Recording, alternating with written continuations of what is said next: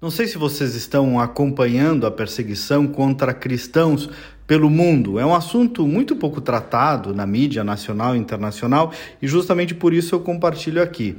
Em diversos países, os cristãos estão sofrendo uma perseguição que já nem é mais disfarçada, mas é completamente direta, hostil e violenta especialmente no Oriente Médio e na China.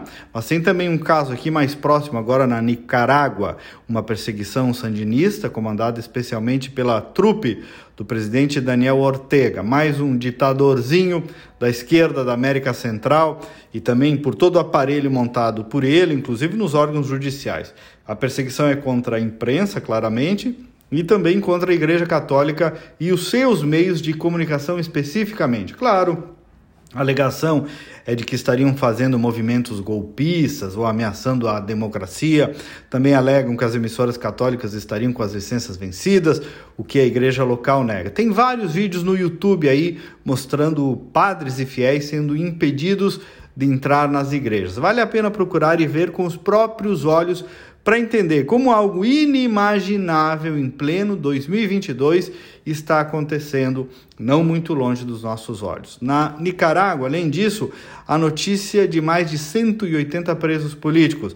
A Igreja Católica tem enfrentado diversos ataques, desde incêndios criminosos, ataques paramilitares do próprio governo, exílio de padres e figuras religiosas críticas ao regime. Imaginem que 18 freirinhas católicas das missionárias da caridade foram destituídas de seu status legal no país e escoltadas pela polícia para fora da Nicarágua para se exilarem na Costa Rica sob acusação de subversão política e apoio ao terrorismo. E isso que 60% do país se declara católico. E quem não é expulso está fugindo cada vez mais do país por causa da situação econômica e democrática. Estima-se que pelo menos 160 mil nicaragüenses chegaram aos Estados Unidos desde o início do ano passado. E tudo isso diante do silêncio da maior parte dos líderes mundiais. Na verdade, a religião, o cristianismo, é um grande empecilho a regimes ditatoriais, porque um espírito com fé, meus amigos, quer sempre ser livre.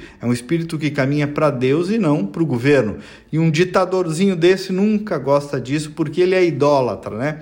Ele mesmo quer ser venerado. É aquela representação estética o Satanás não resiste a uma cruz.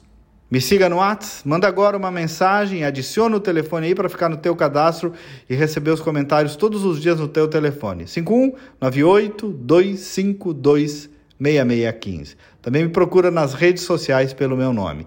Até amanhã e vamos com fé.